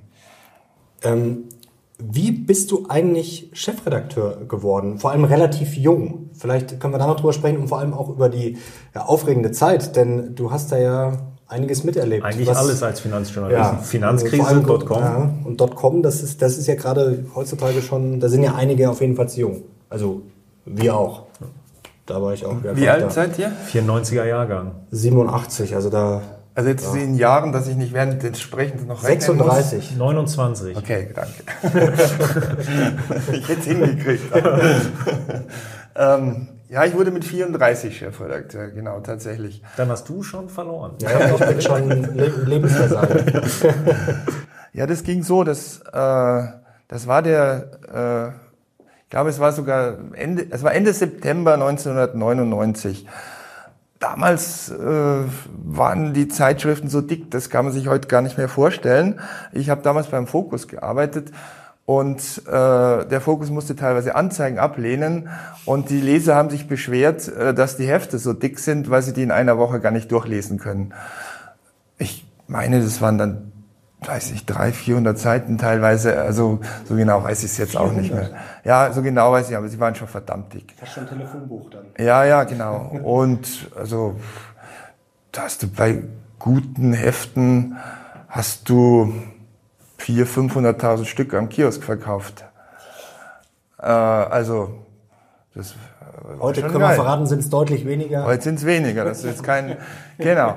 So, und, äh, und der, der Verleger Hubert Burda hatte halt dann irgendwie, auf einmal war der im Geldwahn und sagte, ach, wir brauchen eine Zeitschrift als Überlaufbecken äh, für die Anzeigen vom Fokus. Ah. Und dann hat man gesagt, okay, wir machen jetzt ein, Wirtschaftsmagazin-Ableger. Und äh, der hieß dann als Deckname Z, weil der Fokus als Deckname damals, bevor er rauskam, Zugmiete hieß. Und äh, wir fanden den, den Namen Z dann so cool, dass wir eigentlich wollten, dass es Z bleibt. Äh, aber heute wir sagen, also da kann man halt froh sein, dass wir es nicht durchgesetzt haben, weil man hätte diesen tollen Brand äh, äh, Focus und Money dann weggegeben. Naja, und äh, dann, ich war damals dann mittags dann oft beim Fitness und äh, unrasiert und mit der Jeans und Jeanshemd und so weiter. Äh, und dann, äh, ja, dann war dann der damalige Finanzvorstand Jürgen Todenhöfer bei Marquardt im Büro und dann äh, sagt er, ja, also ähm, das wird jetzt der neue stellvertretende Chefredakteur von dem Magazin, weil der versteht ganz viel von Geld. Und der guckte mich von oben bis an, das sieht man ihnen an. Und, äh, und dann hatte ich die Aufgabe, von Ende März, äh, also damals mit Manfred Schumacher, meinem Chef, äh, zusammen, äh, bis zum 30. März, also Ende September und am 30. März sollte die erste äh, Ausgabe erscheinen. Wir hatten kein Konzept, wir hatten keine Redaktion, wir hatten nichts. Äh, aber es war sicher, dass das da erscheinen soll. So, dann hast du also erstmal rumtelefoniert und eingekauft wie verrückt. Ein halbes Jahr, oder? Ja, erstmal alle Leute müssen, die müssen alle kündigen. Die musst du alle an Bord haben. Du hast kein grafisches Konto, du hast nichts. Nicht, aber gar nichts. Das war dann schon ganz sportlich, ja. Und ja, und dann ist dann am 30. März das Ding rausgekommen. Das war dann der, der Höchststand vom DAX für... Im März 2000. Im März 2000 war der Höchststand vom DAX für, glaube ich, mehr als zehn Jahre. Dann also eigentlich das schlechteste Timing, was man hat. Naja, oder? ist ja so, das ist, wie, wie sagt man mal, äh, Taxifahrer-Syndrom, was dem, die Verleger dann auch, wenn die Taxifahrer über Aktien äh, reden, dann machen die Verleger äh, Börsenmedien auf. Das hat ja damals Holzbrink, hat die Telebörse aufgemacht. Mhm. Ähm, der Bauer Verlag hat die Geldidee aufgemacht. Äh, wer hat FTD, FT hat FTD gebracht. Also überall gab es irgendwie, also Finanzredakteure waren damals gesucht wie verrückt. Ja, genau. Und dann äh, wurde ich nach der ersten Ausgabe äh, Chefredakteur. Im weil die erste Ausgabe so gut war. Nein, alle Tipps Nein, weil es, äh, weil es einen Teil Wahrheit und einen Teil Verleumdung gibt. Das, was auf Wikipedia steht, ist Verleumdung. Ein anderer Teil ist Wahrheit. Also, mein damaliger Chef und von mir menschlich äh, sehr geachtet und ich mochte immer sehr gerne und auch nachher noch, Manfred Schumacher, dessen Frau hatte ein, äh, ein PR-Unternehmen.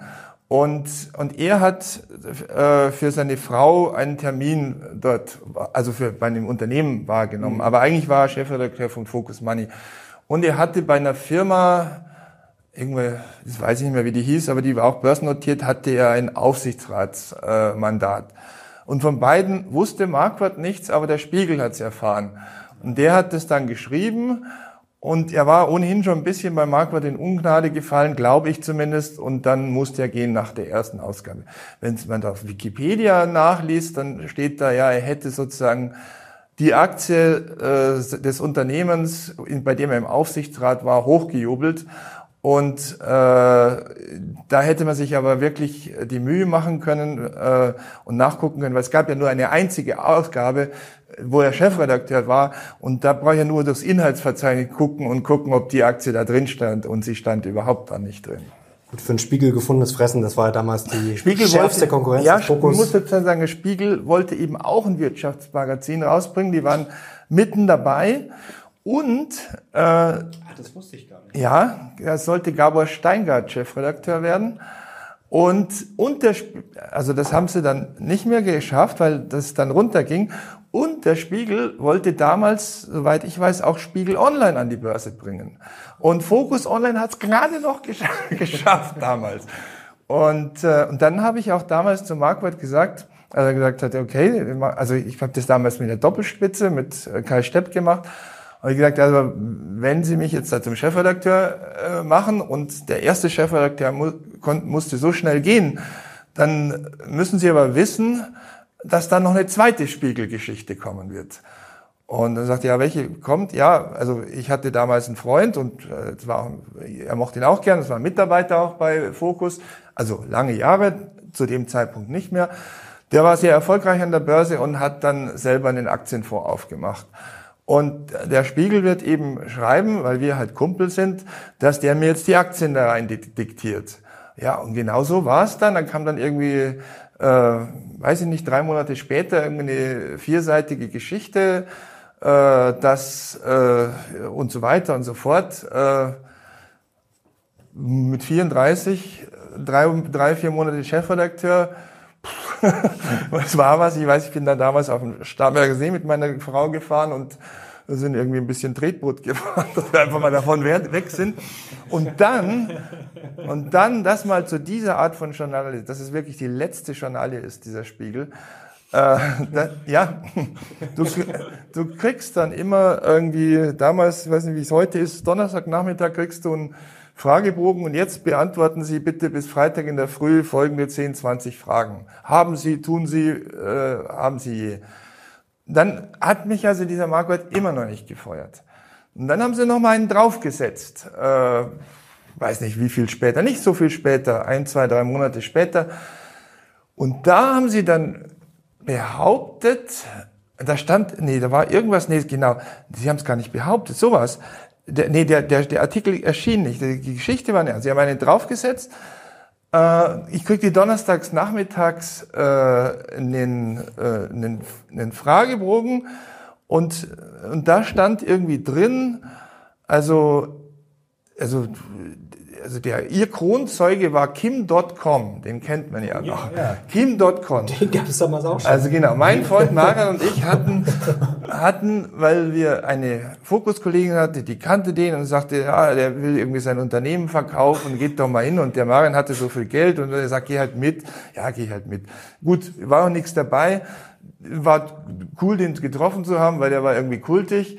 Und äh, Maren hat das Unternehmen nicht äh, gekauft und damit war die Sache, Sache erledigt. Und der hatte aber dann irgendwie behauptet, dass ja, also dass der, dass ich gesagt hätte, ich schreibe ganz schlecht über dich, wenn du nicht im Preis runtergehst oder irgend so eine, so eine Scheiße. Und hat dann und hat dann bei der Staatsanwaltschaft Strafanzeige äh, gegen mich Kim gestellt. Kim.com hat dich angezeigt. Genau, hat Strafanzeige. Ich, ich glaube, dass es er war. Ich weiß es, ich weiß es nicht. Ich glaube es. Es kann auch der Spiegel selber gewesen sein. Also einer von den beiden weiß. Das weiß ich nicht. Auf jeden Fall, ich wusste nichts von dieser Strafanzeige. Ich kriegte aber den, den Fragebogen vom Spiegel. Das heißt, nur der Spiegel konnte wissen, äh, äh, ah, okay. Also das heißt, der, das war völlig klar, dass der mit denen unter einem unter einem äh, äh, unter einem, einem Dach gestanden hat. Und dann habe ich damals Professor Schweizer und dann Justus, ja, was soll ich jetzt tun? Und so weiter, ja, wir rufen jetzt mal bei der Staatsanwaltschaft an. Und das wäre quasi der letzte Satz unter in, äh, Ihrem Artikel gewesen, die Staatsanwaltschaft ermittelt. Und der rief dann dort an und die Staatsanwaltschaft hat, nein, äh, mangels Anfangsverdacht fangen wir überhaupt nicht an zu ermitteln. Und dann habe ich denen zurückgeschrieben und gesagt, was Sie wohl für Leute sind, dass Sie, dass Sie, also wo ich überhaupt noch nichts weiß von der Strafanzeige, dass Sie mich hinter dem Rücken irgendwie strafanzeigen und mir dann noch, noch Fragen dazu stellen. Das ist die, die letzte Journalie. Schönen Gruß an alle Spiegelredakteure, falls, falls einer zuschaut. Und an Kim.com. ähm, ging es damals um seinen Mega-Upload da? Weil das flog dem ja später auch um die Ohren. Das war ja hochgradig illegal, weil da Leute dann nur noch illegale Sachen hochgeladen haben. Der ist ja, ja im Nee, das war ja später. Das war okay. ja später. Irgendeine okay. Internetbutze, frag das, mich nicht mehr. Das wusste ich gar nicht, dass der so, ja, das Mega-Upload kam, glaube ich, ja, wahrscheinlich, ja, ich, ich weiß Das war ja sein großes Ding. Ja, ja, der hatte ja davor, bevor der da so, der hatte ja Kontakt, äh, zu Journalisten. Ich glaube, das war auch beim, bei Kapital einer oder beim Fokus auch einer weil der hatte dann, glaube ich, manchmal so die Telekom gehackt und weil man damals ja, die Telekom nicht leiden kann, fand man das irgendwie ganz cool, ja. Kim.com hat ja. mich angezeigt, dann weiß ich. Nee, oder der Spiegel. Das ja, okay, oder der Spiegel. Oder der, Spiegel. Ich glaube eher, dass das der Spiegel war. Hat dich trotzdem nicht klein bekommen. Also ich hoffe, wir haben jetzt keine schlafenden äh, Geister geweckt, die jetzt wieder auf dich kommen. Nee, kein Problem. Ähm, ich bin zu dazu. Finanzkrise hat sich auch nicht klein bekommen. Also du hast ja in deiner Karriere mit vielen Widrigkeiten zu kämpfen gehabt. Und da sind, wir haben auch viele Zuschauer, die auch Persönlichkeitsentwicklung und die auch nach vorne kommen wollen. Jetzt mal, was waren so deine größten Herausforderungen und wie hast du die überstanden? Ja, es Arbeit ist jetzt, ja gut, es gibt, gab eigentlich, würde ich sagen, es gab nur eine Herausforderung für mich in der Arbeit, die wirklich äh, menschlich mich gepackt hat. Das war, wie gesagt, wir haben am 30. März 2000 gestürzt und dann ist die Börse so gegangen. Und dann sagte mir mein damaliger Co-Chefredakteur, der dann später Chefredakteur von Kapital wurde, der ging dann schon zu Kapital, der sagte, Frank, du, du musst dir einen Plan überlegen, weil sonst äh, machen die hier die Butze bald dicht. Also wir hatten damals genauso viel Verlust wie Umsatz. Das musst du erst mal machen. so eine Relation gibt's gar nicht, glaube ich. Äh, naja, gut, dann habe ich halt so einiges überlegt, bin dann damals zum Marquardt gegangen und gesagt, das und das würde ich gerne umsetzen und so. Und der kann nicht so gerne schlechte Nach oder Nachrichten leiden und sagen, hm, hat nur gebrummt und hat es in die Schublade gesteckt. Und sie hat mir dann später erzählt, dass Burda tatsächlich mal gesagt hat, äh, ja, jetzt machen wir den Laden dicht. Und dann hat er gesagt, der Büppel hat einen Plan. ja, naja gut, er ließ mich aber dann noch ein bisschen machen und ich habe das dann tatsächlich umgesetzt danach auch sehr viel Glück gehabt. Aber eine dieser Sachen, und da komme ich zu dem Punkt, ist, ich musste an einem Tag die halbe Redaktion entlassen. Also ich musste am einen Tag roundabout 30 Leute oder sowas wow. entlassen. In München, in Düsseldorf, äh, München sowieso, in Düsseldorf habe ich Standort zugemacht, in Frankfurt habe ich Standort zugemacht, in Berlin habe ich Standort zugemacht, in New York habe ich Standort zugemacht, in Paris habe ich Standort zugemacht. Und ja, also gewesen bin ich an den Standorten nur in Berlin, Düsseldorf und München.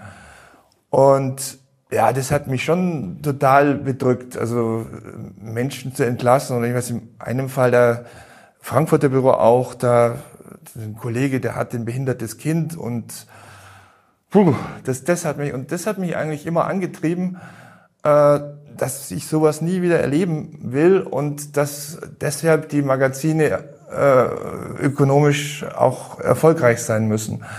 So eine Finanzkrise, ja gut, ist halt eine Finanzkrise. Also, mein Gott, also ist nicht meine Familie, das, also das, das hat mich jetzt nicht sonderlich, das, das ist wurscht, das ist Aber nur Geld. Focus Money gibt's immer noch und jawohl, du hattest jawohl. da eine sehr erfolgreiche Zeit und das ja. ist ja schon erstaunlich, also das hätte ja schon nach wenigen Wochen, Monaten ja, ja, vorbei sein ja, ja. können. Vielleicht nochmal ganz kurz zur Einordnung. Ähm, also ihr habt das Magazin, sagen wir, zu einem ja, spektakulären Zeitpunkt dann auf die Straße gebracht. Da lief es wahrscheinlich erstmal richtig gut, oder? Ja, das erste Heft hat 100.000 am Einzel am Kiosk verkauft. Du hast ja. mir das mal gezeigt. Aber, das aber das war jetzt gar nichts. Also, weil ich ich will nicht lügen, aber ich glaube, die Börse Online hat damals 180.000 oder so am, am Kiosk verkauft, weil die waren schon viel länger da. Aber wie, wie lief das dann ab? Also wie, wann kam dann quasi der Crash und vor allem wie schnell ging das? Vielleicht für die Leute, die das jetzt nicht miterlebt haben. Also war das dann eine Sache von ein paar Tagen, von ein paar Wochen? Und ja, wie kann man sich das vorstellen? Was war da los? Naja. Ja, spektakulär wahrscheinlich. Ja gut, der, das war eigentlich ein sehr lang anhaltender Crash. Äh, Aber wann hat man gemerkt, das geht jetzt quasi los? Also das. Äh naja gut, also im Grunde sind die Kurse unter Schwankungen auch mal wieder nach oben, aber im Grunde sind die Kurse gefallen, wenn ich mich recht erinnere, bis Frühjahr 2003. Also sind eigentlich drei Jahre lang gefallen. Ich meine, es war 2003. Und ja gut, da kam halt dann eins nochmal, also erstmal, äh, ja, die waren exorbitant bewertet und sonst was, aber es war schon lustig damals. Also, also wenn ich, äh, die, die Jenny Senninger, die hatte das neulich nachgeguckt. Äh, ja, das, ich glaube, äh, bei EMTV sind aus 38 Cent 1000 Euro geworden oder sowas. Also kannst du eine Amazon, kannst du da in der Pfeife rauchen gegen die Dinge. Ja. Gibt's aber heute halt nimmer. Aber es war schon sehr lustig. Also das war schon richtig geil. Also das war, also da, da rumzuzocken war richtig geil. Das war schon geil. Naja, auf jeden Fall gut. Äh, da hat ja auch Hinz und Kunz, jeder hat gezockt. Alle, also Leute, die nie an der Börse waren. Gut, dann, klar, ging's erstmal runter. Dann kam, äh, ja, dann kam äh, im Jahr 2000 gab es dann das erste äh, so eine Hängepartie, äh, wer wird Präsident? Also schon nach der, die Wahl war schon abgeschlossen, aber irgendwie haben sich wieder um die Auszählung gekommen. Dann ging es da nochmal runter. Ja, dann kam natürlich der 11. September, dann 2001 nochmal, der kam dann nochmal drauf. Dann kam damals die, äh, die hießen die, in die World, WorldCom, oder? Also die Bilanzkrise, also wo die großen, wo große Dauunternehmen ihre Bilanzen, WorldCom oder so ähnlich hießen die doch. Also wo große Dauunternehmen ihre, ihre Bilanz gefälscht haben. Also dann glaubte man den Bilanzen nicht mehr. Also so kam eines zum anderen. Irakkrieg war auch noch dann. Der Irakkrieg ja. war auch noch mal drin, ja. Wow, und das äh, hat man dann wahrscheinlich gemerkt, oder? Aber eigentlich klar, die Leute waren dann frustriert und vielleicht nicht mehr so viel Interesse, aber eigentlich waren doch genug Themen da. Aber trotzdem, man hat dann wenig verkauft. Kein also, Geld verdienst an der Börse. Ja, Schon dann, schwierig. Dann ist, hast du auch kein Geld mehr für die, für die Magazine. Ja. Wir haben heute richtig überzogen. So soll es auch sein. Das Restaurant wartet. da, da, muss ich gleich anrufen. Ähm, ja, ich glaube, wir haben zu danken. Danke, Frank. Erstmal danke, danke, dass du uns damals äh, Auch aufgenommen die Chance hast. gegeben hast. Ja. Also, ja, wer das, weiß, wo wir heute wären. Ja, wo also das meine ich jetzt ernst. Also man weiß es nicht. Ihr seid so gut. Danke, danke, danke. Das musst du denen sagen, nicht uns. Das ist so. die Hand drauf. Können wir nur zurückgeben. Und jetzt vielleicht noch ganz kurz die Anekdote. Das war ein bisschen ähnlich, äh, als ich damals meinen ersten, was heißt, ja, kann man sagen, Anschluss bekommen habe. Aber das waren auch genau die Sachen. Erinnere ich mich heute noch dran. Aber das waren genau die Sachen, wo man auch gelernt hat wo du, ich glaube, du bist sogar ins Büro gekommen und hast dann gesagt, hier, dieser Einstieg, komm, äh, das ist wirklich äh, nix und das muss so und so und das ist langweilig und hier ein Beispiel. Ja, und dann habe ich das äh, umgeschrieben und dann, glaube ich, hat es irgendwie so eine Stunde später, hast du angerufen und gemeint, das gibt's doch nicht, dass sie das jetzt so schnell irgendwie gemacht haben und dann waren alle zufrieden. Und das, äh, glaube ich, ist auch sehr wichtig, dass man ja Leute hat, die einem auch einfach sagen, so, das ist scheiße und mach so. Und das, das sind so Sachen, da, ja, da denke ich heute noch dran und das bringt einen auch wirklich weiter. Also äh ich will ja immer nur, dass die Leute so weit springen, wie sie auch können. Und dass ihr zwei weit springen konntet, habe ich gesehen. Und wenn ihr es halt mal schleifen lassen, dann muss man halt mal sagen, ihr springt höher. Das ist richtig. Sehr, Sehr schön. Gut. Und äh, ja, irgendwas wollte ich noch sagen. Aber genau, das wollte ich sagen. Äh, falls ihr äh, dieses Video mögt, dann gerne Daumen hoch, Kanal abonnieren. Und wenn ihr Frank wieder sehen wollt, ich glaube, Themen werden wir irgendwann mal wieder haben. Dann äh, freuen wir uns auf euer Feedback und den äh, Vortrag von Frank Pöpsel haben wir natürlich unten verlinkt. Frank, herzlichen Dank dir. An dich auch einen, einen kleinen Dank. Ich war immer ein Vergnügen. Und danke euch natürlich fürs Zuschauen. Wir sind jetzt raus. Bis zum nächsten Mal. Ciao.